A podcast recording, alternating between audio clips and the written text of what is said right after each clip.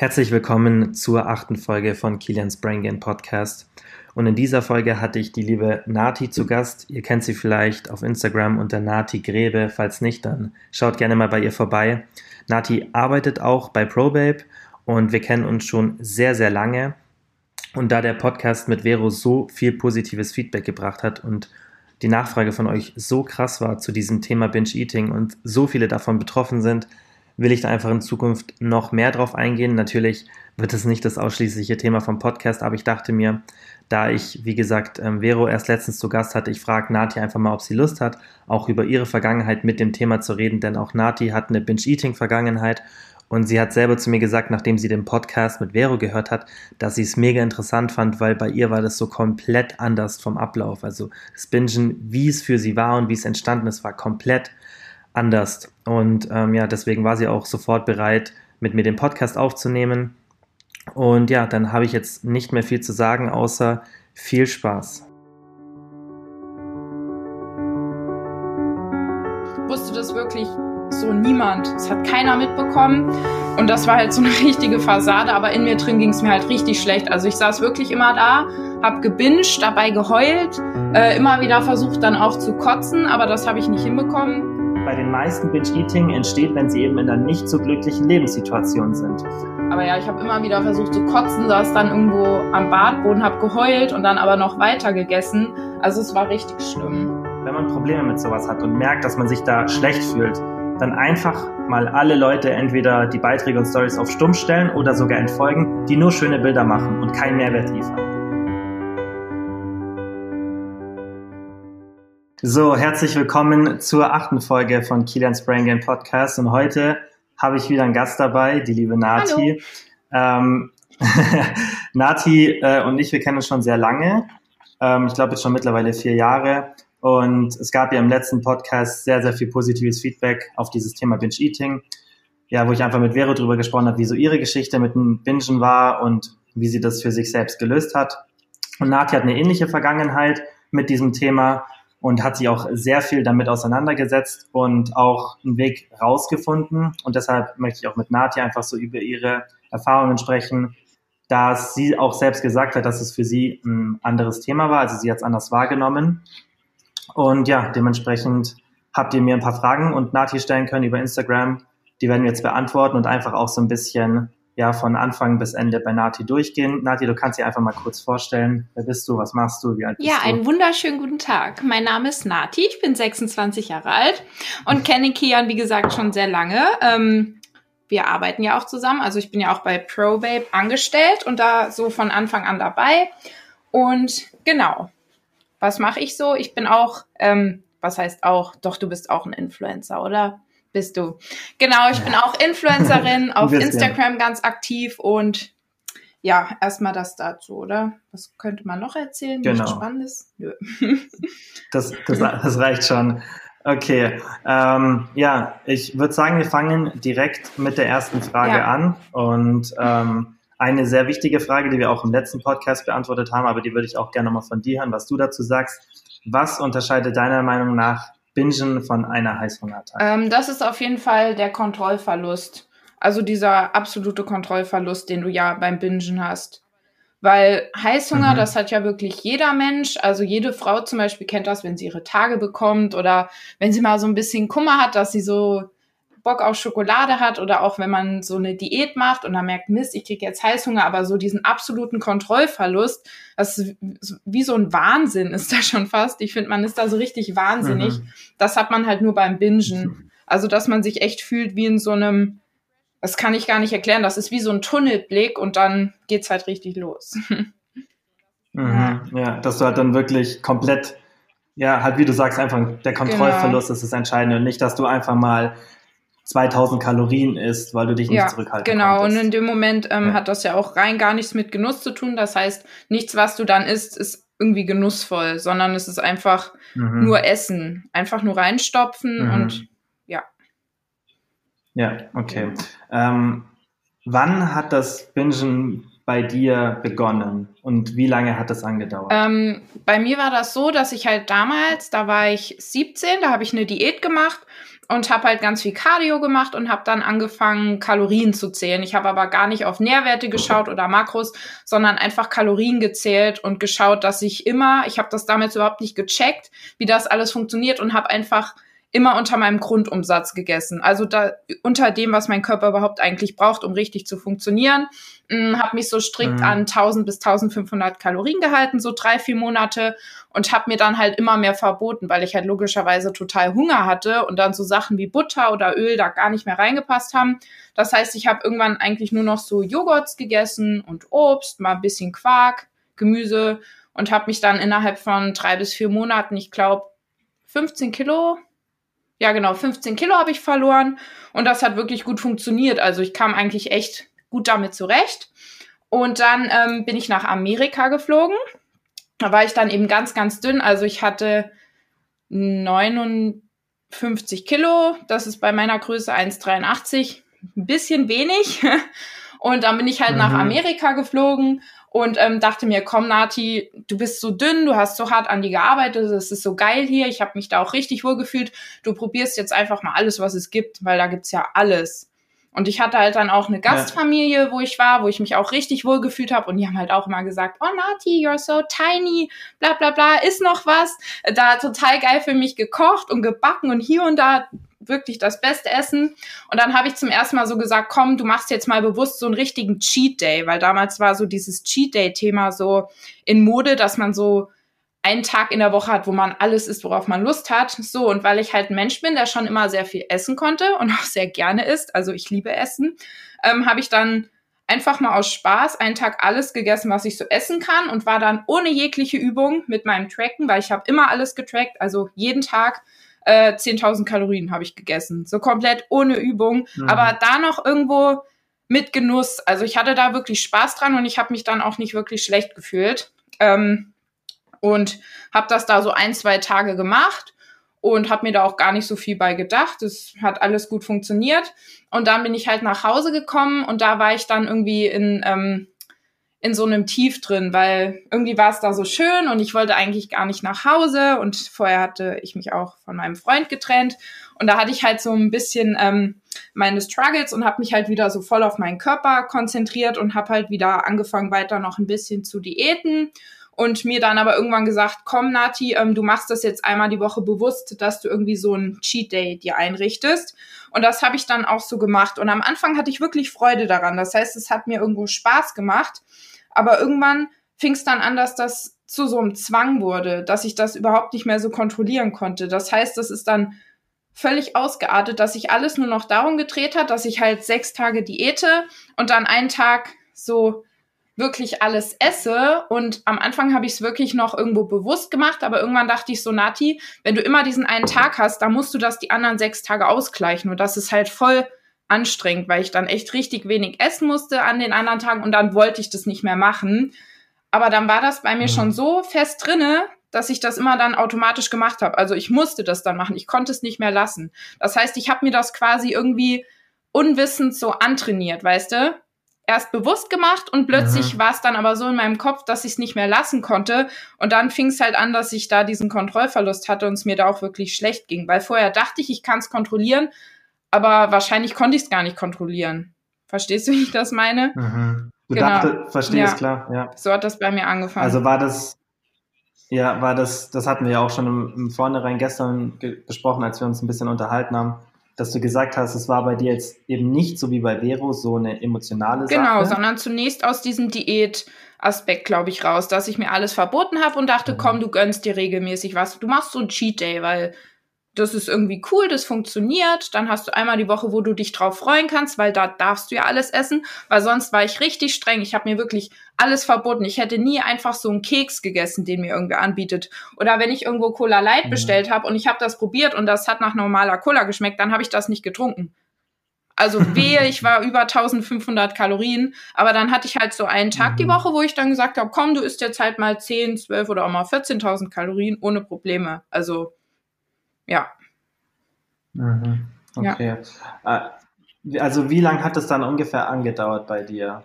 Die komplette, die komplette Binge-Eating-Phase? Ähm, drei Jahre. Drei ja. Jahre. Hm, okay. Also konstant. Auch mit Schwankungen? Nee, wirklich, also konstant. am Anfang war es einmal die Woche und irgendwann ist es dann ausgeartet. Dann war es so zwei bis dreimal die Woche.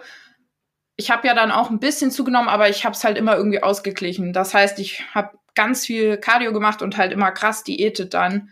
Und deswegen konnte ich es immer mhm. ausgleichen. Vor allem, ich habe auch alles getrackt, immer was ich gegessen habe. Alles bingen. Ja, während dem Essen habe ich schon eingetrackt. Alles, immer. Aufs mhm. Gramm, genau.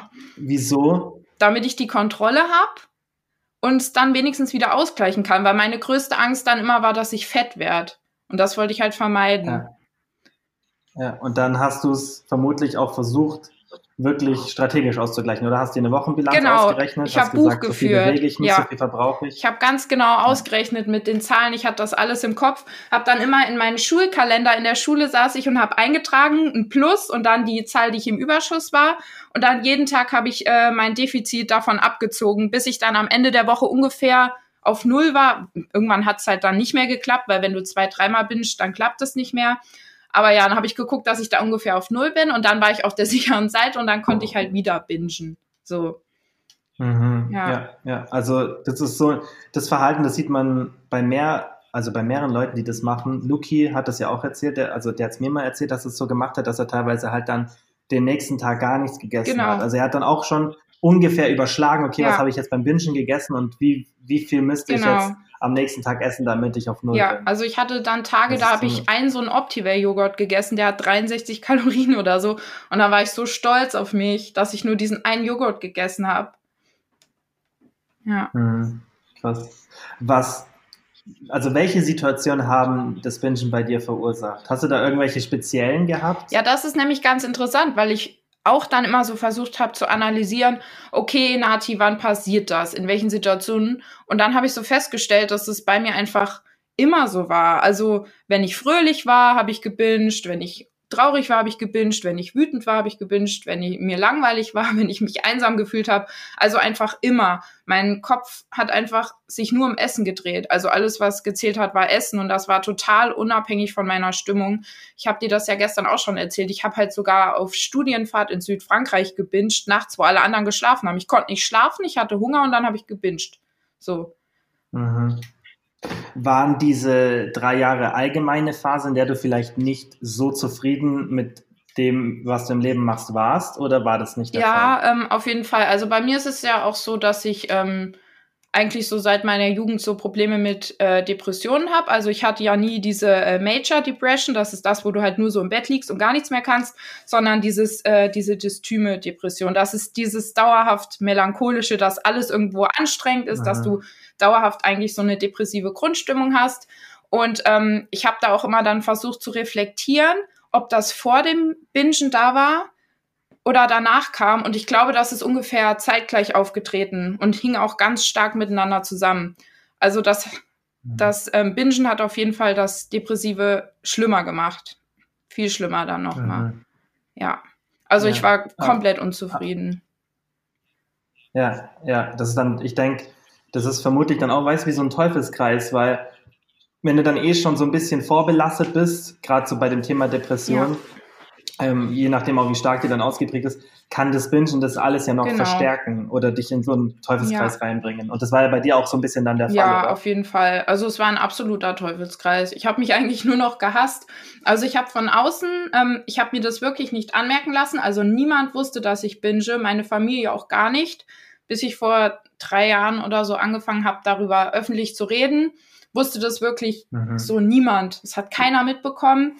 Und das war halt so eine richtige Fassade, aber in mir drin ging es mir halt richtig schlecht. Also ich saß wirklich immer da, hab gebinged, dabei geheult, äh, immer wieder versucht dann auch zu kotzen, aber das habe ich nicht hinbekommen. Wie wäre auch, ich konnte mhm. es nicht. Ich habe Bilder ja. von mir, äh, wo ich da sitze, so aufgequollen, tränende Augen. Ich habe mich dann immer fotografiert, weil ich so dachte, wenn du dir das dann hinterher anguckst, dann kannst du das nächste Mal das lassen, weil du halt weißt, wie schlecht es dir in den Momenten geht.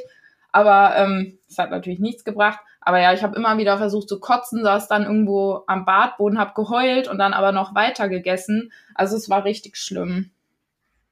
Mhm, aber andere Arten von Bulimie hattest du in der Phase nicht, oder? Nee, also halt dieses krasse Diäten, das ist ja auch schon eine Form von Bulimie eigentlich. Und halt Cardio habe ich viel gemacht, aber auch nicht so, also so fünfmal die Woche eine Stunde. Das geht noch. Aber es war auch halt mhm. zwanghaft. Ne? Es hat mir keinen Spaß gemacht. Ja, ja, also trotzdem irgendwie definitiv versucht, das Menschen genau, zu kompensieren. Ja. Der, aber hat es dann geklappt? Hat sich irgendwie dein, dein Körper in der Binge-Eating-Phase negativ, in Anführungszeichen negativ halt für dich negativ verändert? Hast du zugenommen oder hast du es geschafft, das relativ stabil zu halten durch das Kompensieren? Wie war das? Ähm, ich habe ja dann irgendwann angefangen, mehrmals die Woche zu bingen und so komplett die Kontrolle verloren. Also vorher konnte ich wirklich das auf so einmal die Woche begrenzen. Jeder Tag war halt ein Kampf, das nicht zu machen, aber ich habe es hingekriegt. Und irgendwann habe ich aber die Kontrolle verloren und dann habe ich wirklich zwei bis dreimal die Woche gebinged und dann habe ich halt auch ähm, in einem Zeitraum von, ich weiß gar nicht, einem Jahr habe ich acht Kilo oder so zugenommen. Also das ging noch. Ja. Mhm. Ja, okay, aber acht Kilo ist schon nicht ja, wenig. Stimmt. Bei meinem Verbrauch auch. Ja, ja. ja. Hast du irgendwie so ein, gab es irgendein bestimmtes Szenario, wie eine Essattacke bei dir begonnen hat, also so eine Binge-Eating-Attacke? Ja, also es war eigentlich so, dass ich meistens das ist so total komisch. Also ich habe damit damals angefangen, einmal die Woche und habe mir das ja immer aufs Wochenende gelegt. Und man weiß das ja aus der Psychologie, dass wenn du was regelmäßig machst, dass sich da so die Strukturen in deinem Kopf wirklich verändern und sich das so angewöhnen. Und bei mir war das dann mhm, so drin, genau, dass ich immer ähm, auf dieses Wochenende hingefiebert habe, entweder Freitag oder Samstag wo ich halt dann Zeit hatte, wo dann die Schule rum war, wo ich nicht so diese Struktur hatte, weil Struktur hat eine ganz große Rolle gespielt. Wenn ich unter der Woche in der Schule war mit Freunden und so, dann ging das immer mit dem Essen, aber dann Freitag, Samstag, da ist es dann halt eskaliert. Und ja, ich habe dann immer schon gemerkt, so gegen Ende der Woche war ich immer ausgehungerter und habe so gemerkt, du musst bingen. Mhm. Und dann war es meistens freitags oder samstags, dass ich dann da saß und halt wie so eine Wahnsinnige noch gesagt habe, nein, du machst das nicht, du machst das nicht. Und dann habe ich halt angefangen, irgendwas zu essen, eine Tafel Milka oder so, und dann war es halt vorbei. Also dann bin ich halt losgefahren. Mhm. Meistens hatte ich eh ganz viel daheim. Also ich habe ganz viel Essen immer gehortet in Schubladen, Süßigkeiten und so. Und dann bin ich halt losgefahren und habe mir allen möglichen Scheiß gekauft, halt meistens dann in verschiedenen Läden, weil mir das unangenehm war. Ich dachte immer, die Kassierer, die denken, ich bin komisch, weil ich so viel Essen kaufe, weil ich so dünn bin. Und ja, dann habe ich schon im Auto am Heimweg eigentlich das gegessen.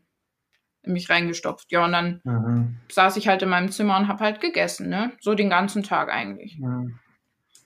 Ja, also man sieht da, das ist ein komplett anderes Binge-Eating-Verhalten, was du jetzt schilderst, als das von mhm. Vero.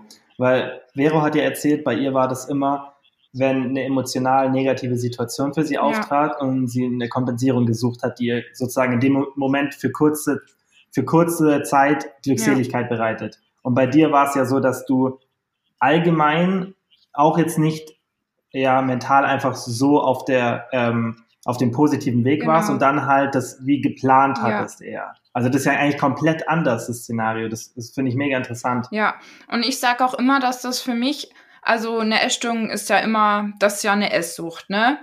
Und ähm, ich vergleiche das auch immer, so stelle ich mir das ein bisschen vor. Ich weiß natürlich nicht, aber wenn man drogenabhängig ist, weil ich saß dann wirklich da und ich musste einfach bingen, auch körperlich. Ich habe dann so gezittert, ich war wie in so einem Tunnel, ich war so aufgeregt und ich ja. musste das machen. Das war wie so mit dem ersten Bissen, als würdest du dir so einen Schuss irgendwie setzen, irgendwo. Genau ja. so war das, also richtig ja. verrückt. Und im Endeffekt dieser Dopaminmechanismus, auch für euch alle, die jetzt zuhören, das ist relativ in Anführungszeichen simpel oder man kann es relativ leicht verstehen, wieso das auch der Fall ist, wieso du dich fühlst wie ein Drogenabhängiger, weil du hast ja auch schon gesagt, was man in der Psychologie sagt, ist, dass sobald man es öfter macht, lernt man genau. das und der Mechanismus ist ja kein irgendwie, ähm, keine Ahnung, wo man nicht weiß, wo der herkommt, sondern das ist einfach der Dopaminmechanismus. Ja. Denn Dopamin ist das Hormon, was ja dazu führt, dass wir Lernprozesse mhm. einleiten. Der, am einfachsten kann man das erklären bei einem kleinen Baby, wenn das irgendwie oder ein kleines Kind versucht herumzugreifen und irgendwas zu greifen und es nicht schafft und beim fünften Mal macht sie zufälligerweise die richtige Handbewegung, greift einen Gegenstand, hat einen Dopaminausstoß. Der Dopaminausstoß führt dazu, dass diese eben diese zentrales Nervensystemverbindungen verstärkt werden und dann weiß das Baby, okay, so muss ich wieder greifen, um es wieder zu erlangen. Und das ist, so beginnt eben dieses, dieser Dopaminmechanismus oder so ist der leicht zu erklären. Und der Dopaminmechanismus ist ja auch beim Bingen dann mhm. krass da, weil besonders wenn du jetzt so eine Situation beschreibst, in der du eine Woche lang hungerst, in der du fünf Tage lang hungerst, da wird dein Körper immer sensibler für hohe Kalorien. Und ähm, ja. was man halt auch ganz klar in der Literatur sieht, ist, dass eine hohe Kalorienzufuhr, besonders die Kombination genau. Fett, Kohlenhydrate, Protein, Geschmack, also Umami und Salz, zu einem hohen Dopaminausstoß führen. Und das ist evolutionsbiologisch einfach erklärbar, weil das einfach wichtig war, dass unser Körper uns belohnt, falls wir hochkalorische ja. Nahrung finden. Und dieser Mechanismus halt immer noch bei uns im Gehirn verankert. Und wenn man sehr niedrige Kalorienzufuhr hat, dann ist dieser Mechanismus noch sensibler. Und wenn du Kalorien sparst über die Woche und dann hast du am Wochenende diesen Binge, dann ist der Dopaminausstoß, wie du sagst, du warst wie ein genau. Drogenabhängiger, der eine Droge nimmt. Und bei, bei den meisten Drogen ist ja auch der Dopaminmechanismus für die Abhängigkeit verantwortlich.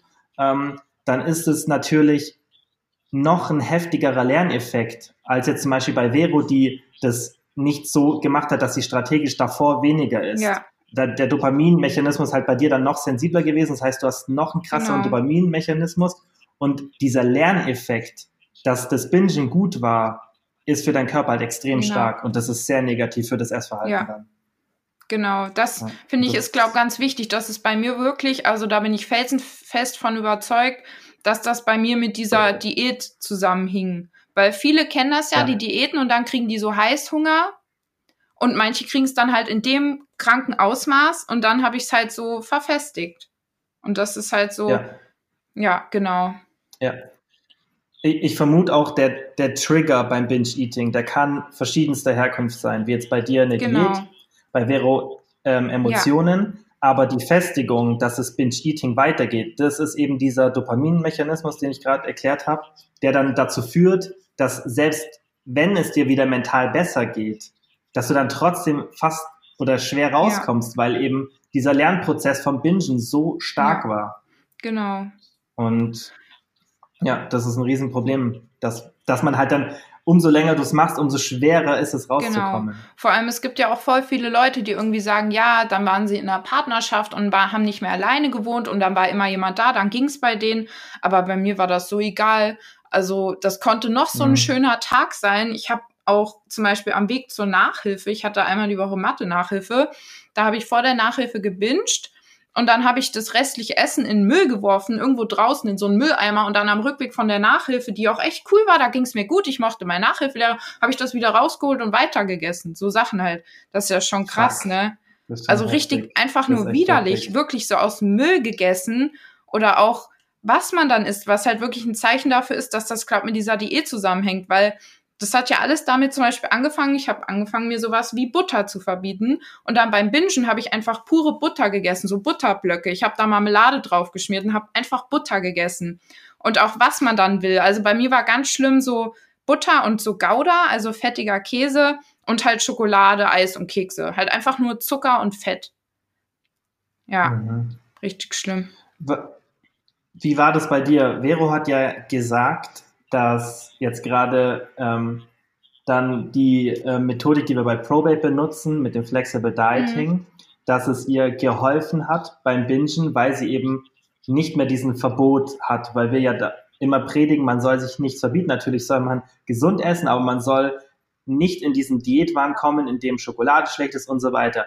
Meinst du, dass es, weil du das ja gerade eigentlich auch so erzählst, dass es bei dir auch eine Rolle gespielt hat, dass du so eine Ernährungsstrategie benutzt, dass du flexibler wirst? Oder meinst du, das hat jetzt beim Bingen nicht so wirklich eine Rolle gespielt? Mm, also ich glaube, bei mir war das eher insgesamt, dass ich halt viel zu wenig gegessen habe für meinen Körper, weil ich mhm. habe das so gemerkt, ähm, ab dem Moment, wo das wirklich, das war dann nicht direkt weg, aber wo es halt schon besser geworden ist, war der Moment, wo ich mehr gegessen habe, wo ich angefangen habe, mir zu sagen, Nati, du kommst jetzt erstmal von diesen Diätgedanken weg und isst mehr, weil du kannst nicht dauerhaft unter diesen 1500 Kalorien bleiben, weil ich habe ja wirklich drei Jahre diese 1500 und dann halt immer diese Binges gehabt und habe dann einfach mir auch mal so die Wochenbilanzen ausgerechnet und so überlegt, hey, in der Wochenbilanz könntest du damit theoretisch jeden Tag fast 3000 Kalorien essen, dass das ja viel geiler ist, wenn ich das jeden Tag machen kann.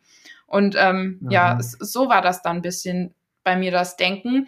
Und was bei mir auch eine ganz große Rolle gespielt hat, war das Krafttraining. Weil Krafttraining so komplett mein Leben nochmal verändert hat, so die Einstellung zu meinem Körper und so. Weil mhm. ich, dann habe ich Essen irgendwie mit was Besserem verbunden, weil ich immer dachte, geil, du hast jetzt trainiert, du isst jetzt viel, weil dann wirst du stärker, dann kriegst du Muskeln. Ich war halt irgendwann ich habe mich ja auch nicht wohl gefühlt, wo ich dann so dünn war, weil ich war einfach nur noch dünn und schlaksig. Ich hatte überhaupt keine Form. Und dann habe ich halt mit dem Krafttraining angefangen und mehr zu essen und eben auch auf die Makros zu schauen, weil vorher habe ich nur auf Kalorien geguckt und ich hatte dann auch einen Jodmangel, einen Magnesiummangel, einen Zinkmangel, einen Eisenmangel, noch irgendeinen Mangel. Und ähm, dann habe ich halt angefangen, wirklich auf die Makros auch zu schauen und seitdem ich habe die besten Blutwerte, die ich je hatte, seit ich halt wirklich darauf gucke. Ich mhm. esse ja auch kein Fleisch, aber ich habe den mhm. höchsten Eisenwert meines Lebens, einfach weil ich viel gute Sachen esse. Ja, ist ja auch ein genau. Gemüse theoretisch. Ja. Sonst, wenn man so, wenn man wie du auf Fleisch verzichtet, muss man halt darauf achten, dass man dann das irgendwie genau. kompensiert. Genau. Das definitiv. Ähm, aber du bist ja, also ich sehe das ähnlich und ich, meiner Meinung nach, ist auch Binge Eating nichts, was jetzt direkt mit dem Thema ähm, Flexible Dieting zu tun hat, sondern allgemein mit einer Einstellung auch viel zum Essen und ja. zu seinem Körper. Das ist, denke ich, Flexible Dieting kann extrem helfen, ja. aber es ist jetzt nicht so, das würde ich niemals sagen, dass zum Beispiel, ja, was halt manche auch leider machen, ist, dass man Heißhunger mit, mit solchen Strategien, oder was heißt Heißhunger, halt Binge-Eating mit solchen Strategien bekämpfen kann. Ja, das sehe ich wie du, da bin ich ganz bei dir. Weil, ja, weil da viel, also viel, viel mehr dahinter steckt als nur simples, ähm, ja, simple Angst vor bestimmten Lebensmitteln. Ich denke, das kann sowas begünstigen oder kann einen da reinbringen. Aber ich denke, dass man überhaupt beginnt mit dem Binge-Eating, das hat einen viel tieferen Hintergrund, wie jetzt zum Beispiel bei dir, dauerhaftes Diäten genau. und dauerhafter Verzicht, also so wirklich extrem. Ja. Hattest du in der Zeit vor bestimmten Lebensmitteln Angst? Das hast du ja schon gesagt eigentlich. Du hast ja gesagt, dass manche Sachen hast du nicht gegessen, bevor du angefangen ja, hast. Ja, genau. Also, ähm, wo ich angefangen habe zu di diäten, habe ich halt komplett so alles, alle Süßigkeiten, alles, was irgendwie fettig war, so Pizza. Also ich habe wirklich nur noch so Obst und Joghurt und so gegessen, auch gar kein Fett mehr. Also wirklich nur noch Sachen, die mhm. möglichst wenig Kalorien hatten damit ich das halt schaffe, ja. weil ich halt schon immer viel Hunger habe. Ich habe schon als Kind viel gegessen. Ich war auch mal als Kind ein bisschen dicker. Und wenn Essen halt schon immer in deinem Leben so eine Rolle gespielt hat, dann ist dein Risiko halt viel höher für sowas, weil da kommen ja ganz viele Sachen zusammen. Ja. Man weiß das ja, dass da viele Faktoren reinspielen, weil manche sagen ja zum Beispiel, die Medien sind schuld, dass Leute essgestört sind. Aber nicht jeder, der Social Media anguckt, wird essgestört. Oder nicht jeder, richtig, der eine essgestörte Mutter hatte, weil die Familie spielt ja auch eine große Rolle, der wird essgestört. Ja. Also da ganz viele ja. Faktoren zusammen. Ja. Und manche haben dann halt das Pech und kommen halt dann da rein. Da passt halt alles. Ja. ja. Da bin ich 100% bei dir dabei. Und Essstörungen sind ja auch evolutionsbiologisch erklärbar. Das wird jetzt bloß ein bisschen den Rahmen sprengen. Aber ich bin auch der Meinung, dass wir können ja da später, habe ich eh noch ein paar Fragen, noch über das Thema Social Media reden. Aber das ist sicherlich nicht ähm, der Auslöser ja. Nummer eins, besonders nicht für Binge-Eating. Also hättest du Meinst du, wenn du damals, also die Diät gemacht hast und das immer, immer wieder Diät gemacht hast und dir was verboten hast, wenn du damals so einen flexibleren Ansatz gehabt hättest, wie wir jetzt zum Beispiel bei ProBabe haben, dass wir sagen, mach, du, wenn du Diät machst, dann achte trotzdem darauf, dass du zum Beispiel regelmäßig einen Diet Break machst und, und dich nicht einschränkst. Meinst du, das Binge-Eating wäre trotzdem gekommen?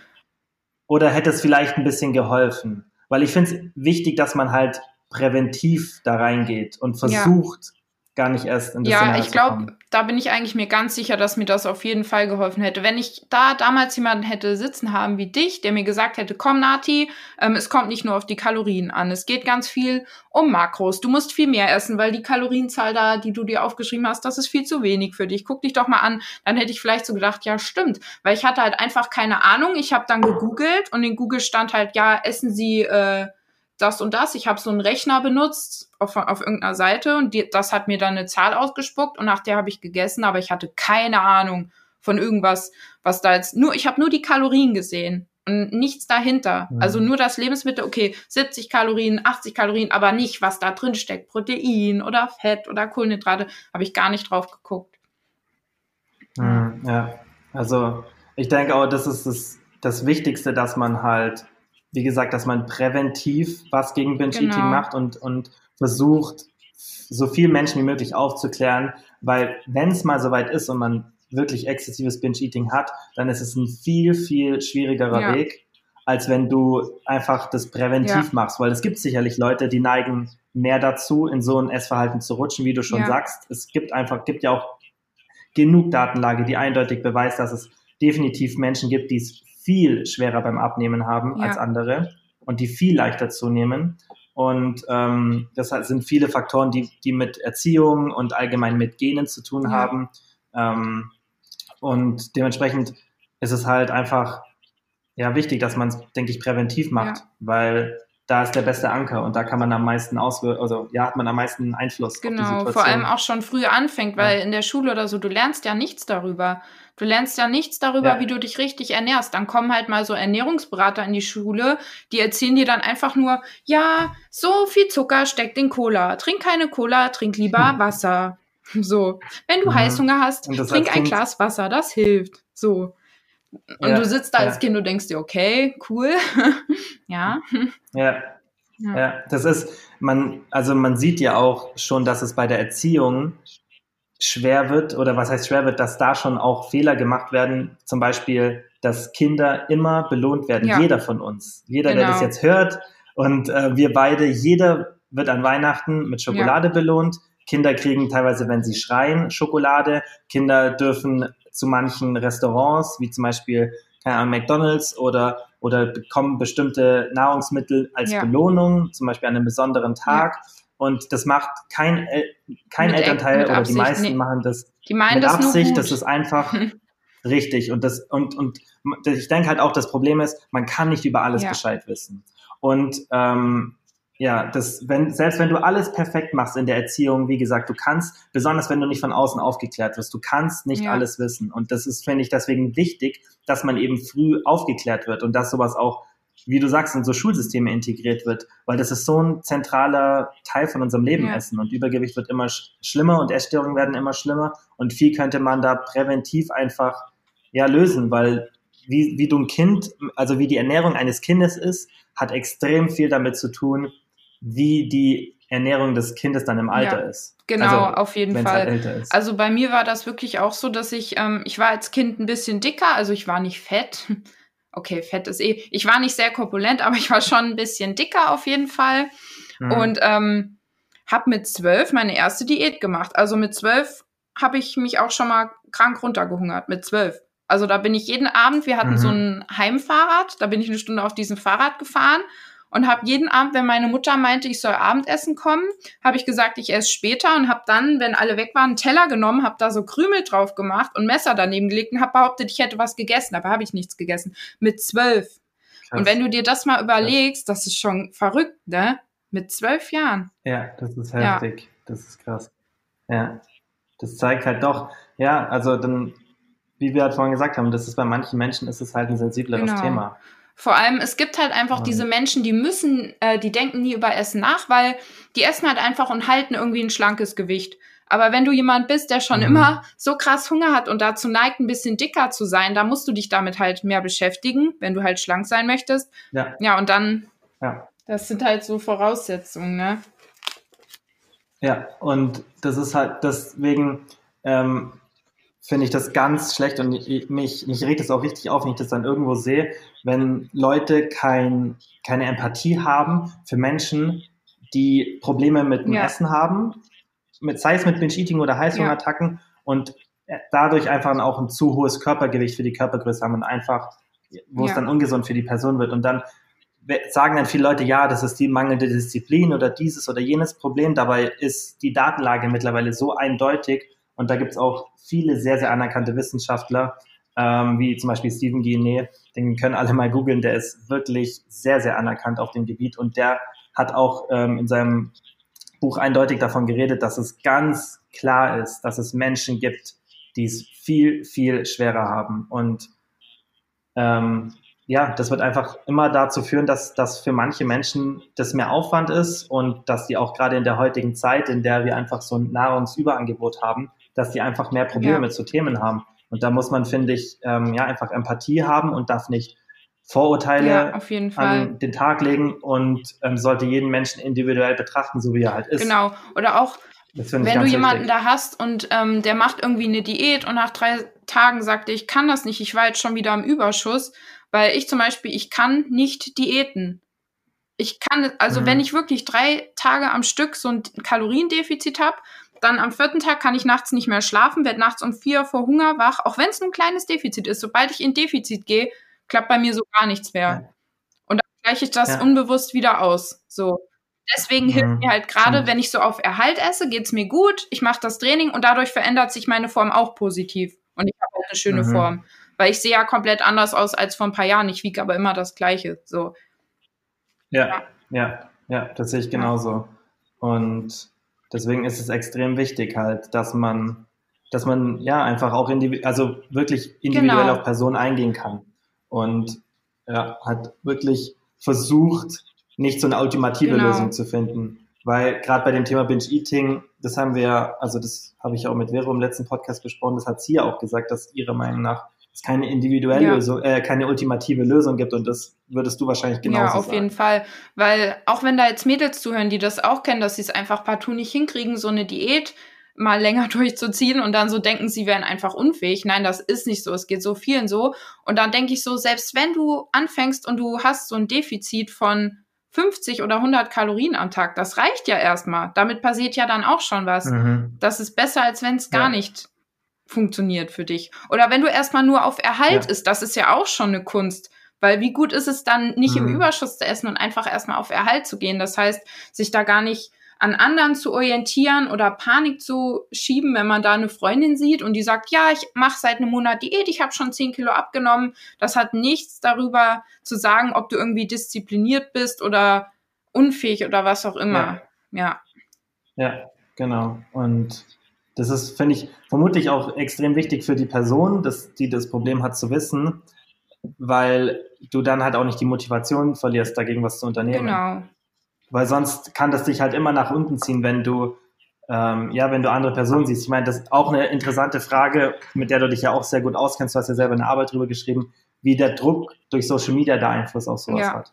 Ja, genau. Ich habe meine Examensarbeit in Psychologie geschrieben über den Einfluss von Medien auf die Entwicklung von Essstörungen bei Mädchen und jungen Frauen und habe dann, dann halt so einen ganz großen Fragebogen gemacht, wo sich halt dann auch Tendenzen gezeigt haben, ähm, wo man aber letztlich eigentlich gemerkt hat, dass vor allem die Leute, die eh Probleme damit haben, sich dann auch intensiv auf Social Media mit sowas beschäftigen. Das heißt, wer irgendwie eine Essstörung hat, der guckt sich halt viel eher diese ganzen Diätprogramme an. Der guckt sich irgendwie sehr schlanke Frauen an. Der folgt dann nicht so diesen Urlaubsseiten oder Modebloggern, sondern der hängt dann auch bei den Leuten rum, die das thematisieren, logischerweise. Deswegen kam da bei mhm. meinem Fragebogen auch echt krass viel raus, was das Thema angeht. Also es war wirklich so, dass die meisten angegeben haben, sie fühlen sich schlecht, wenn sie dünne Frauen auf Social Media sehen. Sie machen regelmäßig Diäten. Und ja, da hat sich dann schon so ein klares Bild eigentlich gezeigt. Ähm, und die Medien wurden da dann doch schon in sehr schlechtes Licht gerückt. Aber ich glaube halt, wie gesagt, dass das von meiner Zielgruppe auch abhing, weil ich ja viele Leute auch mhm. habe, die zu dem Thema sich interessieren und da betroffen sind. Ja, hat das die, war die Umfrage nur an Frauen gestellt oder nur auch an, an Frauen? Also die Männer haben wir rausgekickt. Über, hatte um okay. die 5000 Frauen. Ja. Oh, krass. Aus welchem Grund hast du die Männer rausgenommen? Weil es bei der Umfrage wirklich das Thema war, dass es um die. Genau, also meine Arbeit hat sich nur auf Frauen bezogen. Ich habe dann auch sowas wie Germany's Next Topmodel und so mit einbezogen. Mhm. Ja. Aber du hast ja auch gestern das gesagt und darüber haben wir auch geredet, dass man nicht unterschätzen darf, wie viele Männer ja. an Binge-Eating und an Ja, das ist leiden. extrem. Also ähm, damals war es sogar laut Studienlage so, dass mehr Männer als Frauen Binge-Eating haben. Aber Männer reden halt mhm. erstens nicht so drüber oder nehmen es auch nicht so als eine Essstörung wahr, weil man bei Männern immer denkt, ja, die essen immer so viel. Mein Freund, der isst abends irgendwie fünf Burger und zwei Tüten Chips. Hö, hö, hö, ja, der macht halt Sport, der isst mhm. so viel. Aber dass das dann auch irgendwo krankhaft ist. Ähm, ich glaube, Männer sind halt generell bei so psychischen Krankheiten und Problemen sehr ähm, zurückgehalten. Also die reden da nicht so drüber ja. wie Frauen. Ja. Ja, also ich vermute, auch wenn man das Ganze, wie gesagt, evolutionsbiologisch betrachtet, dann sind schon die Argumente stärker dafür da, dass eher Frauen dazu neigen. Also da bin ich auch ziemlich fest davon mhm. überzeugt. Aber ich glaube trotzdem, man darf nicht unterschätzen, wie viele Männer an Bitch-Eating ja. leiden. Ich bin mir trotzdem ziemlich sicher, dass es ähm, ja, dass es doch ein Thema ist, was Frauen ja. mehr betrifft, was aber nicht bedeutet, dass der, dass die, ja, die Dunkelziffer der Männer nicht auch extrem ja, hoch ist. Das glaube ich auch. Ja, das ist, denke ich, wichtig. Ähm, aber hast du damals als du dein Binge-Eating hattest, Druck durch Social Media verspürt, da war das nee, halt noch nicht so krass ein mm, Thema wie heutzutage. Nee, da war das noch nicht so extrem. Also ich habe ja dann auch erst damit angefangen und dieses ganze Influencer-Ding, das kam ja auch danach erst. Also ich hatte da nicht so den Druck, mhm. aber ich weiß noch genau, ähm, als ich damals zum ersten Mal wirklich auch schon so krass diätet habe mit 12, 13, da habe ich auch immer mir wirklich Germany's Next Topmodel abends angeguckt und dachte, ey, die sind so schön, die sind so dünn, du bist auch so groß, aber du bist viel fetter als die, die sehen alle so gut aus. Und dann habe ich auch schon gedacht, komm, du mhm. machst nur die Diät und dann gehst du da auch mal irgendwann hin, weil dann siehst du auch so gut aus wie die. Also ich hatte schon mhm. immer einen geringen Selbstwert und habe dann auch extrem mein ähm, Wohlfühlen von meinem Gewicht abhängig gemacht, sonst hätte ich ja nicht so viel abgenommen damals. Ja, ich denke auch, deswegen sollte man Social Media nicht direkt verteufeln, weil man sieht ja bei dir zum Beispiel haben normale, in Anführungszeichen normale oder diese alten Medien genau, gereicht ja. und es gab schon immer schöne Leute im Fernsehen, genau. man hat schon immer dort ähm, so die typischen Stereotypen ähm, projiziert sozusagen, ja. sei es für Männer und für Frauen, also das gilt ja genauso für Männer ähm, und das kann natürlich dann zu einem geringen Selbstwertgefühl ja. führen natürlich durch Social Media ist es, ich denke, das Problem ist, dass wir es erstens die ganze Zeit bei uns haben. Das heißt, wir konsumieren es vermutlich schon genau. etwas mehr als früher Fernsehen und andere Medien. Aber was, denke ich, der größte Punkt ist, ist, dass du, wenn du früher Fernsehen geschaut hast und du hast halt in Anführungszeichen Stars gesehen, dann wusstest du, okay, das sind hm. Stars und die kann man auch wenn es jetzt blöd klingt, die kann man nicht mit normalen Menschen, ich finde es blöd, aber das so zu beschreiben, aber die, da war man sich bewusst, dass da mehr dahinter steckt und dass man die nicht mhm. so vergleichen kann, dass da, dass die Personal um sich herum haben, vielleicht ein Personal Trainer, dass die geschminkt werden, bearbeitet werden und so weiter. Da war man sich mehr im Klaren darüber und heutzutage durch Social Media hast du das Gefühl, das ist dein ja, Nachbar, genau. der genau, der immer perfekt ja. aussieht und dann hast du das Gefühl, so, der ist so ein in Anführungszeichen normaler ja. Mensch wie du und ich aber wieso sieht die Person immer so perfekt aus? Und man vergisst, dass dann diese Leute teilweise drei Stunden machen, äh, brauchen für genau. ein Bild, irgendwie zwei, 300 ja. Versionen, das danach noch zwei Stunden bearbeitet wird und trotzdem es dann so dargestellt wird, als wäre das ein Snapshot. Und ich denke, das ist das, das ist das große Problem von Social Media. Nicht, dass es irgendwie Schönheitsideale präsentiert wird, das wurde schon immer gemacht, sondern dass es auf eine Art und Weise dargestellt wird, dass es so rüberkommt, als wäre es normal, mit Snapchat-Filtern, weiß Gesichtsfiltern und ja. allem. Du hast halt das Gefühl, dass jeder in jeder Situation immer perfekt aussieht. Genau. Und das ist beim Fernsehen, denke ja. ich, nicht so gewesen. Weil beim Fernsehen, das ist, denke ich, auch wenn es eine Live-Show ist oder so, du hast immer diesen Aspekt, mhm. ähm, das ist irgendwie gerade Schauspiel. Und im Insta genau. ist das zum Beispiel nicht so. Und ich habe.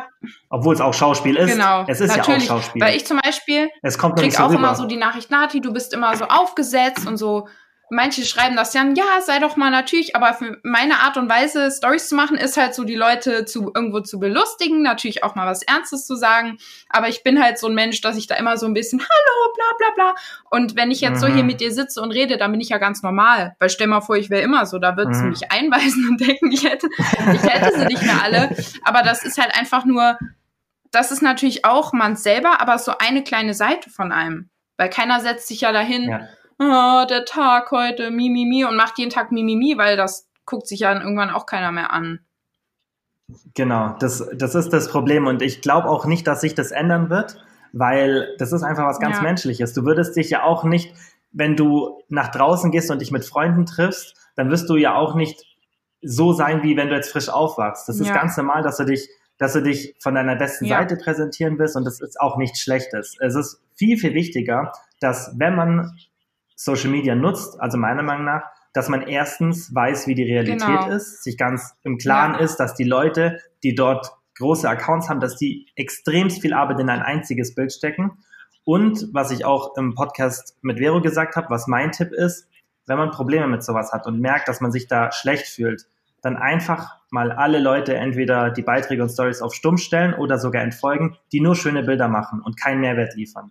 Weil ja wenn man das ständig sieht, wenn du, wenn du zwei, drei schöne Bilder am Tag siehst in deinem Feed, ja. ist nicht schlimm. Aber wenn du 50 oder 100 Bilder hast von Leuten, die in ein Bild fünf, sechs oder vier oder drei Stunden Arbeit stecken, dann ist es fast unmöglich, dass du ein normales genau. Selbstwertgefühl hast. Ich sag halt immer, ähm, folge den Menschen, die dich in irgendeiner Form bereichern. Und warum sollte ich mir am Tag 20 ja. Stories angucken, wo irgendwelche gar nichts gegen die Menschen persönlich, aber die sind halt überzeugt von sich, Mhm. die finden sich toll, wo jemand 20 Mal am Tag so ein Boomerang macht, wo er vorm Spiegel steht, irgendwie in Unterwäsche oder so, ah, guckt mich an oder so ein, diese Boomerangs so vom Gesicht, diese Duckface-Boomerang, denke ich mir, warum gucke ich mir das Mhm. an? Was davon, wer will das Mhm. sehen? Also mich frustriert sowas auch immer ein bisschen und ich denke mir halt, guck dir das von Leuten an, die dich bereichern. Guck dir keine Selbstdarsteller an, sondern guck dir Leute an, die andere inspirieren wollen, weil das ist so meine Ansicht, dass das der Sinn ist von Social Media, dass Ja. du andere Leute inspirieren kannst und erreichen kannst und egal zu was, sei es Ja. zum Sport, zur guten Ernährung, aber du sollst Leuten gute Gefühle geben und die inspirieren und ich finde, wenn Leute so sagen, ja, aber ich will ja gar kein Vorbild sein. Doch, wir sind da, wir haben da eine Verantwortung. Jeder von uns, der da ist, hat eine Verantwortung. Und man muss immer aufpassen, was man tut. Und ich habe zum Beispiel letztens, ähm, ich habe ja Lehramt studiert, bin ja auch fertig und machte ja dann auch irgendwann mein Referendariat. Ähm, und ich war letztens in der Schule in der siebten Klasse zweimal und da hatte ich halt einfach diese 30 Mädchen vor mir sitzen. Und dann kam so die Frage, wer von euch hat Instagram? Und außer zwei Hände gingen alle Hände hoch. So. Und dann siehst du diese, Mhm.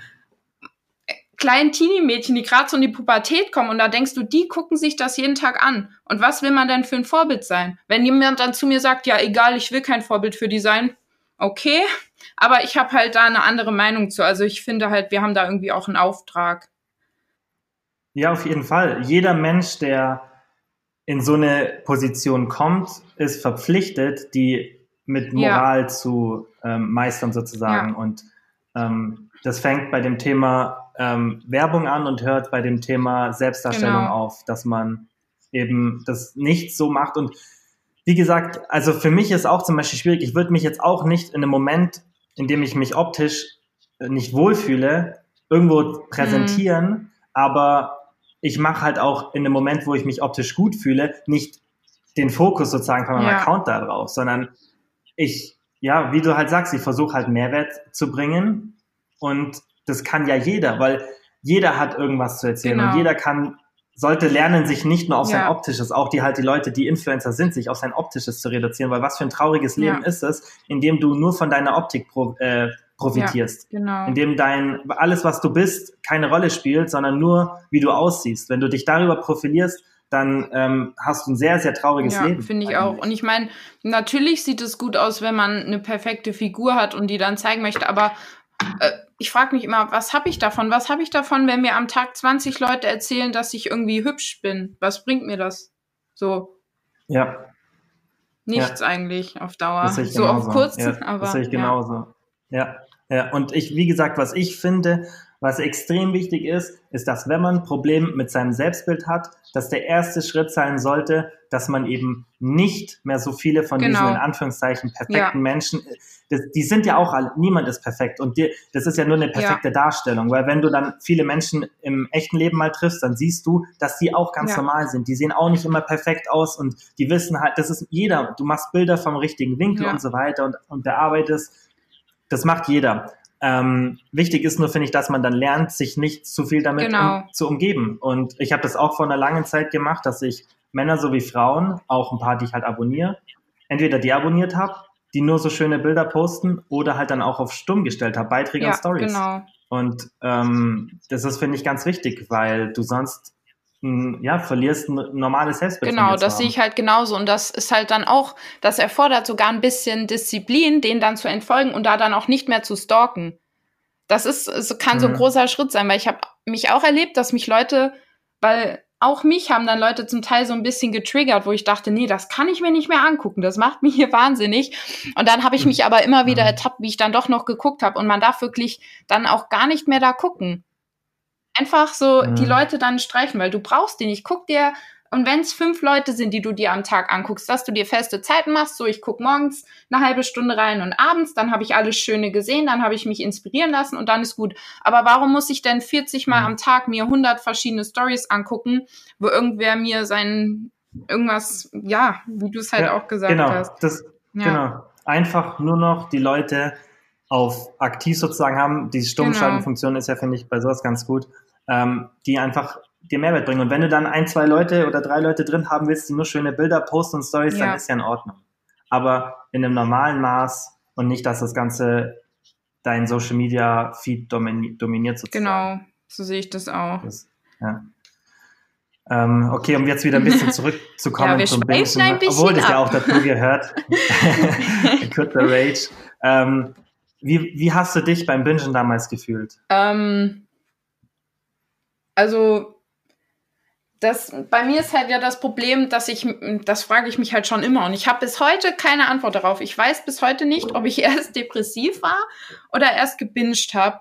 Aber ähm, es war bei mir eben so, wo ich dann so die Kontrolle verloren habe und halt auch immer öfter gebinged habe, dass es vom Bingen zu Bingen schlimmer wurde, auch psychisch, aber auch physisch. Also ich habe irgendwann ähm, wirklich so gehabt, dass ich die Tage nach dem Bingen zum Teil 18 bis 20 Stunden geschlafen habe, weil ich nicht aufstehen konnte, weil ich glaube, das liegt dann viel mit dem Darm, am Darm, ne, dass der so das alles verarbeiten muss. Also ich musste einfach nur schlafen ja. und hatte wirklich als hätte ich den Abend vorher mich so richtig besoffen. Also ich hatte so einen richtigen Kater, so mhm. Wasser im Gesicht und meine Haut hat überall wehgetan, wenn ich gedrückt habe. Ich hatte Kopfschmerzen, ich hatte so Sodbrennen. Ich habe wirklich über diese drei Jahre bestimmt ein, zweimal die Woche so eine ähm, Sodbrenntablette genommen, aber so eine starke, diese gefährliche, ne, da ist ja auch irgendwie, da ist irgendwas drin, was gar nicht gut ist. Ja, alles, Pantobazole, alles, genau, was ist ich, nicht gut. Musste ich einfach essen, weil es mir so schlecht ging körperlich. Und ich habe immer wirklich gesagt, ich so, Nati, wenn du das weitermachst,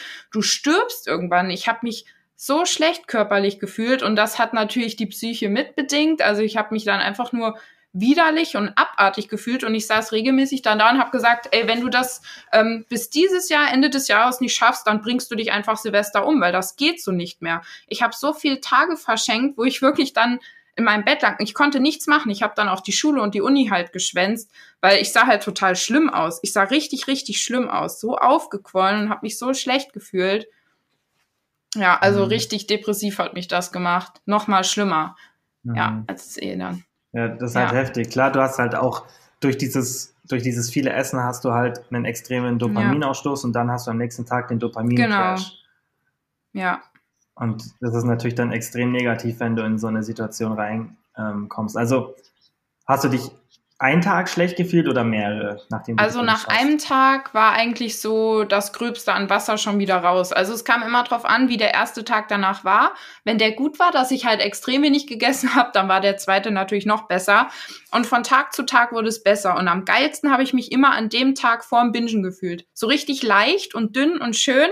Und dann habe ich gebinged und dann ging es wieder von vorne los. Also wirklich Aha. so in diesem Kreislauf. Ja, richtig schlimm. Ja, was was für Lebensmittel hast du während den Binge-Attacken gegessen? Ähm, Schokolade, Eis, Kekse, so Kelloggs und sowas. Ja. Aber dann auch schon, du hast schon auch dann, hast du versucht mit Genuss zu essen oder war das auch eigentlich nur Hauptsache ganz viele Kalorien? Ähm, ich habe schon auch zwischendurch immer versucht, das zu genießen und auch zu schmecken. Aber letztlich war es dann einfach irgendwann nur noch Kalorien rein. Also wenn ich zum Beispiel sowas ähm, ich hatte totale Panik immer davor, dass ich nicht gute Sachen da habe. Weil ich hatte zum Beispiel einmal die Situation, da war es Sonntag und ich hatte nichts Gutes da und da musste ich halt so mit Scheißsachen bingen, die mir gar nicht schmecken. Ich habe halt schon die Sachen gekauft und gegessen, die ich halt liebe, ne? Und wirklich mhm. das ganze, halt alles, was so süß ist vor allem. Und ja, ich habe halt schon versucht, wirklich das zu essen, was mir schmeckt und mich wirklich dann auch geärgert, wenn bei diesen 12.000 Kalorien dann was dabei war, was ich eigentlich gar nicht so lecker fand. Aber es war halt noch da. Mhm. Also schon.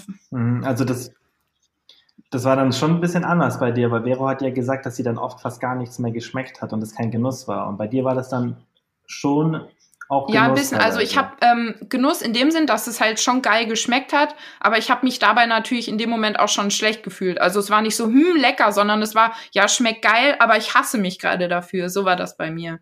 Weil ich halt einfach schon immer, mhm. Vero war ja zum Beispiel auch ganz anders. Die war ja als Kind dünn und hat sich nie Gedanken um Essen gemacht, ne? Und ich war halt als Kind schon so, dass ich Essen geliebt habe. Und ich werde das nie vergessen. Ich war mal auf einem Kindergeburtstag mit sieben und da habe ich zehn Stück Kuchen gegessen, war total stolz drauf weil ich zehn Stück Kuchen essen konnte. Mhm. Also ich habe schon immer so viel gegessen. Mhm. Man hat mir immer gesagt, Nathalie isst nicht so viel und ich habe auch schon immer heimlich dann viel gegessen und mir heimlich gekauft, weil ich schon immer Essen halt so geliebt habe, vor allem halt Süßes, ne? Ja. Mhm. Genau. Was? Ja. Was, was hast du dann speziell unternommen, damit du eben dieses Binge-Eating in den Griff bekommst? Ähm, da habe ich auch ständig überlegt, wie das angefangen hat. Also eigentlich ähm, kam das bei mir wirklich so mit dem, ähm, mit dem Training und dem mehr Essen. Also bei mir hängt das ganz viel damit zusammen, wie viel ich esse, weil ich merke das auch, wenn ich so ein paar Tage diete, dann kriege ich halt auch so ein, also jetzt diete ich ja eigentlich nicht mehr, aber ich habe es immer wieder versucht und dann habe ich immer wieder so Heißhungergefühle bekommen. Und wenn ich halt nicht diete, dann geht's mir irgendwie gut. Bei mir ist halt einfach komplett dieses, dieser Diätgedanke ein Problem. Aber vielleicht liegt das auch einfach mhm. daran, weil mein Körper ist ja schlank und man hat ja auch so ein Setpoint, ne, wo der Körper immer hin will. Ich weiß nicht, mhm. da kennst du dich besser aus. Und ich glaube, sobald ich irgendwie mhm. da drunter will, dann sagt mein Körper nö. Und dann, ja. Also mhm. wirklich so Sport und ähm, mehr Essen, das hat bei mir eigentlich so was gebracht. Also ich binge ja wirklich ja. gar nicht mehr seit Jahren. Ich habe halt Tage, da esse ich wirklich mal über 4000 Kalorien oder so, aber halt bewusst und mit Genuss. Das ist für mich ja kein Bingen, ja. das ist ja einfach nur ein Genuss. Das ist ja ja, aber das ist jetzt nicht dauerhaft, dass du so viel Nö, ich habe immer mal Tage, wo ich halt dann zu meinen normalen Sachen dann mir ein Ben Jerry's gönne und noch eine Tafel Schokolade und dann bin mhm. ich halt so bei 4000, dann denke ich mir, ach egal, so kein Problem. Mhm. So. Ja, hast du Angst, dass du irgendwie wieder reinrutschen Nee, könntest? also ich weiß, dass ich nie wieder so bingen werde. Ich habe auch gar nicht mehr diesen, ich hatte wirklich, ich konnte in dem Moment nicht anders, weil das wirklich so ein körperliches Verlangen auch war, aber das habe ich so gar nicht mehr, weil ich halt jetzt viel mehr esse und anders esse. Mhm. Ja. Mhm.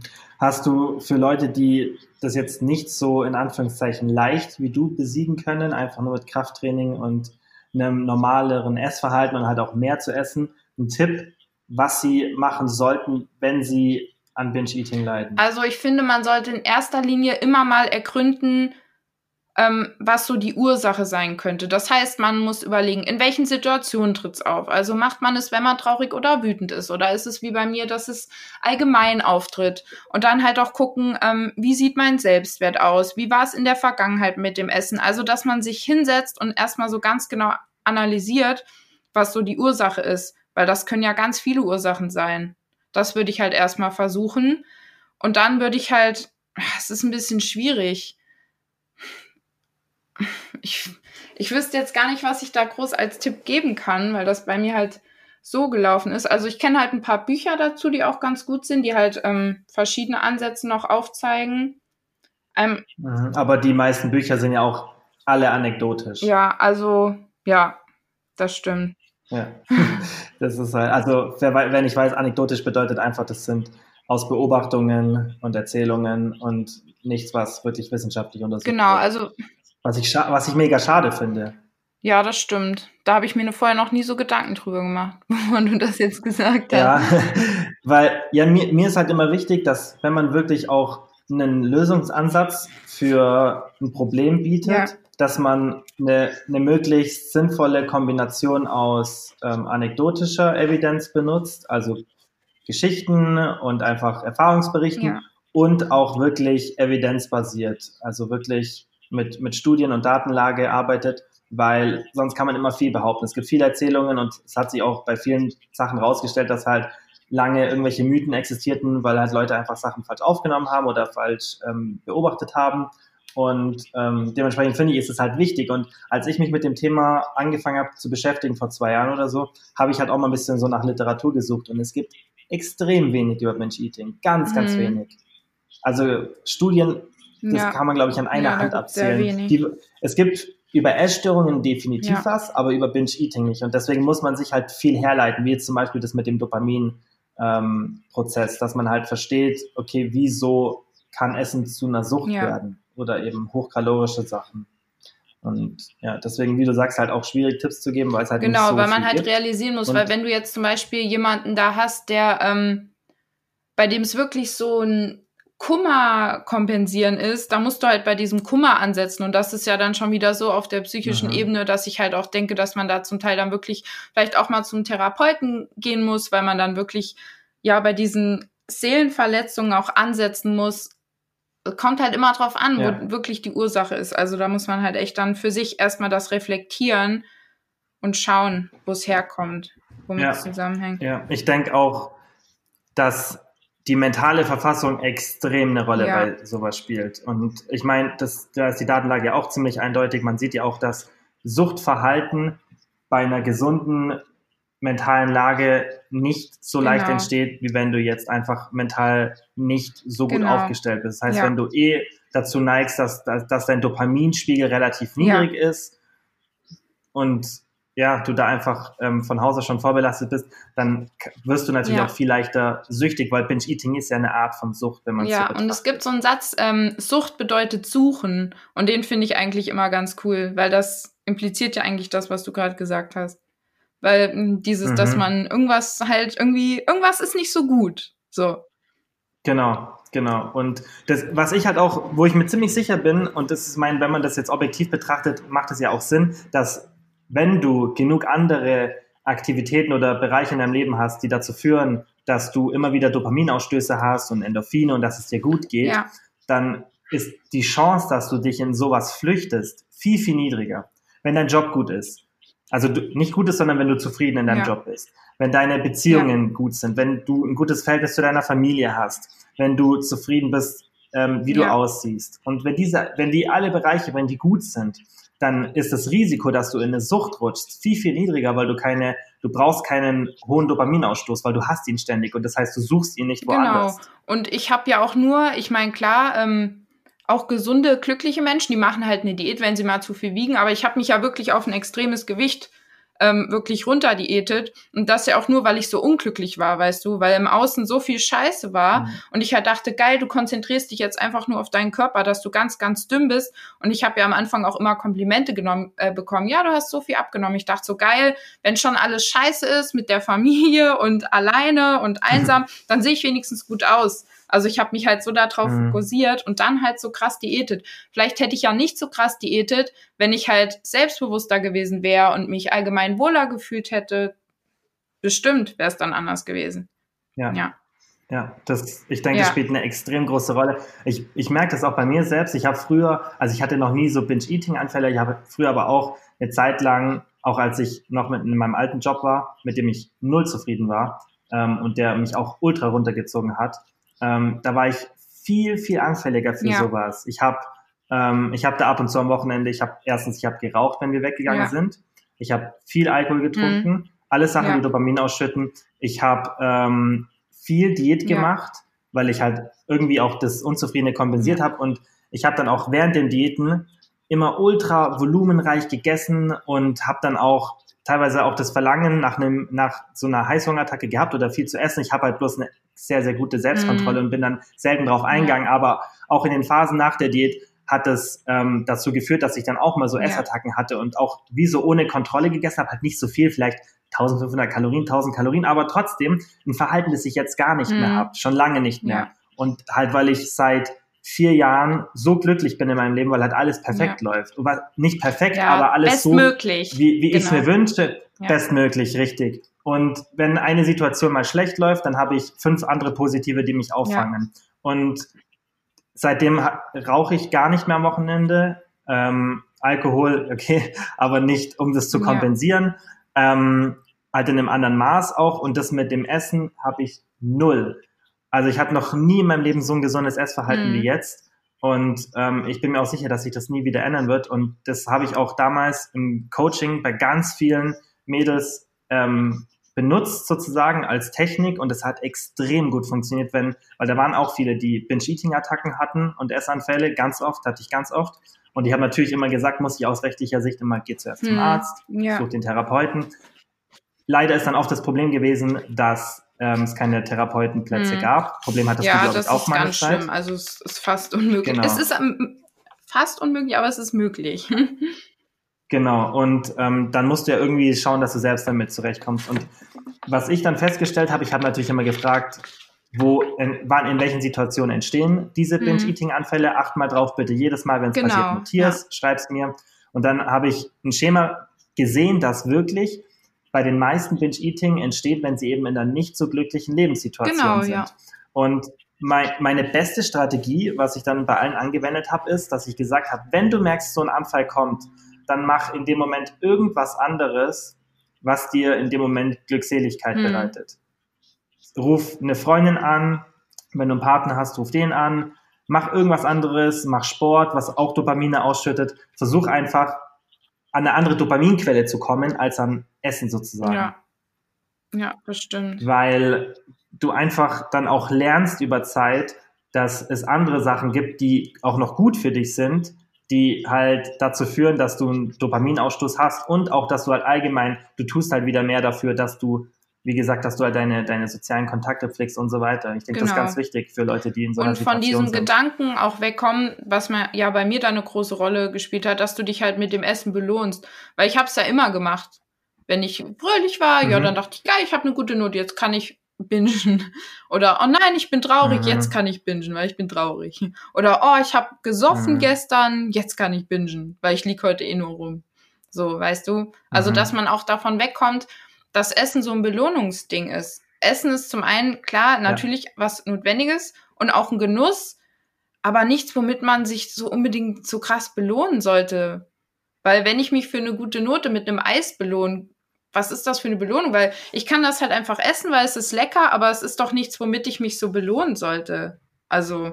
Ja, ja, da sehe ich genauso. Und halt, da ist auch wieder dieser Lernprozess. Ja. Weil dann ist er noch verstärkt. Ja dann verbindest du ja Essen nur damit, dass es halt eine genau. Belohnung ist. Sozusagen. Da würde ich auch immer den Leuten ja. empfehlen, ähm, ohne jetzt das mit dem Wissen zu tun, dass man da irgendwie einen Sündenbock sucht oder jemandem Vorwürfe machen will, aber immer auch in die Kindheit ein bisschen schauen. Das ist ganz wichtig. Also nicht, dass man sagt, mhm. ja, ich werfe jetzt meinen Eltern vor, die haben immer gesagt, ich wäre zu dick und deswegen bin ich heute essgestört. Aber einfach mal zu gucken, wie war das früher? War Essen bei uns ein großes Thema? Hat man mir viel verboten?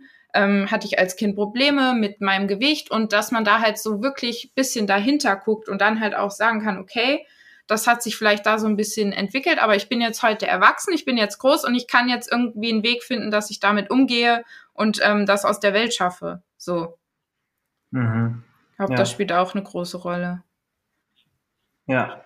Wie hat sich dein Leben nach dem Bingen verändert? Nachdem du das in den Griff bekommen hast? Ähm, also zum einen ist man halt viel sozialer unterwegs, weil ich habe zum Beispiel, ähm, ich weiß noch ein Jahr Silvester, da hat mir geplant, dass wir so Silvester feiern mit meinem Jahrgang. Und ich habe halt gesagt, ich back so Cookies und da habe ich halt ähm, so Subway-Cookies zu Hause gebacken. Und ich glaube, insgesamt waren das so Kekse in 5000 Kalorien. Und dann saß ich da an Silvester und habe diese ganzen Kekse aufgegessen im warmen Zustand. Und dann bin ich halt an Silvester alleine zu Hause geblieben und lag halt in meinem Zimmer und hab geheult an Silvester, weil ich mich so eklig gefühlt habe. Mhm. Halt so Sachen hatte ich immer wieder, dass zum Beispiel, wenn oder wenn irgendwie ein Essen war ähm, mit irgendwie meinem Französischkurs oder so und ich habe einen Tag vorher gebinged, da bin ich da halt nicht mitgegangen, weil ich konnte dann ja nicht essen gehen.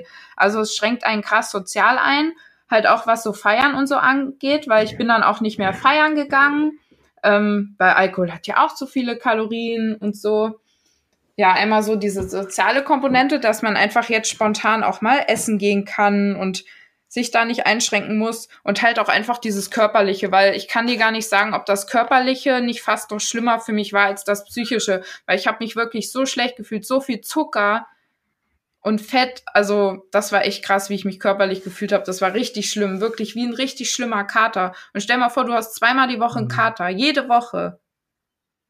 Mhm. Das war das auf jeden Fall auch, das ist ein sehr großer Punkt. Ja. Ja, ja und wie hat sich positiv verändert? Also ich meine jetzt, was hat sich dann positiv danach geändert, nachdem du das nicht mehr hattest? Naja, zum einen, dass ich so ähm, keine Panik mehr vor Lebensmitteln habe und dass ich mich einfach hinsetzen kann und mein Ben Cherries essen kann und mich drüber freuen kann. Und hm. ja, auch einfach so dieser Selbsthass ist halt einfach weg. Also, dass man sich viel mehr freut. Essen ist halt einfach geil. So cool wieder. Es schmeckt mhm. halt einfach, ich esse gerne, ich freue mich halt drüber und nicht mehr diese Gedanken, oh nein, du musst jetzt heute 1000 Kalorien essen, weil du übermorgen dann wieder bingen wirst. So. Mhm. Sowas halt, ja. Ja, ja. Ja, okay. Ich denke, das ist auch ein ganz guter Abschluss. Ähm, es war mega interessant, das mal zu hören, wie es bei dir war. Besonders, wenn man ja davor zwei Stunden von Vero hört, wie es mhm. für sie mhm. war und dann sieht, dass wirklich nicht so viele Parallelen da waren. Natürlich ein bisschen schon das Emotionale, aber halt nicht so ja. krass. Und das finde ich, fand ich mega interessant. Ja, deshalb danke Nati fürs Zeitnehmen. Ja, sehr gerne. Und ähm, ja, ich bin mir sicher, dass wir das bald mal wieder machen, vielleicht dann auch über ein anderes Thema oder sehr Ja. sicher sogar über ein anderes Thema. Ja. Ich bin für alles Okay. offen. Alle Themen in jeglichen Bereich. Okay, Ah, okay. okay. Ja, Cool. das wird jetzt mit Legen wir jetzt auf oder beenden Ah. wir das hier erst? Wir beenden Und es jetzt telefonieren hier noch weiter. und ja, Oder legst du mich erst? ja. Ich leg erst den Podcast Okay, auf und dann gut. dich.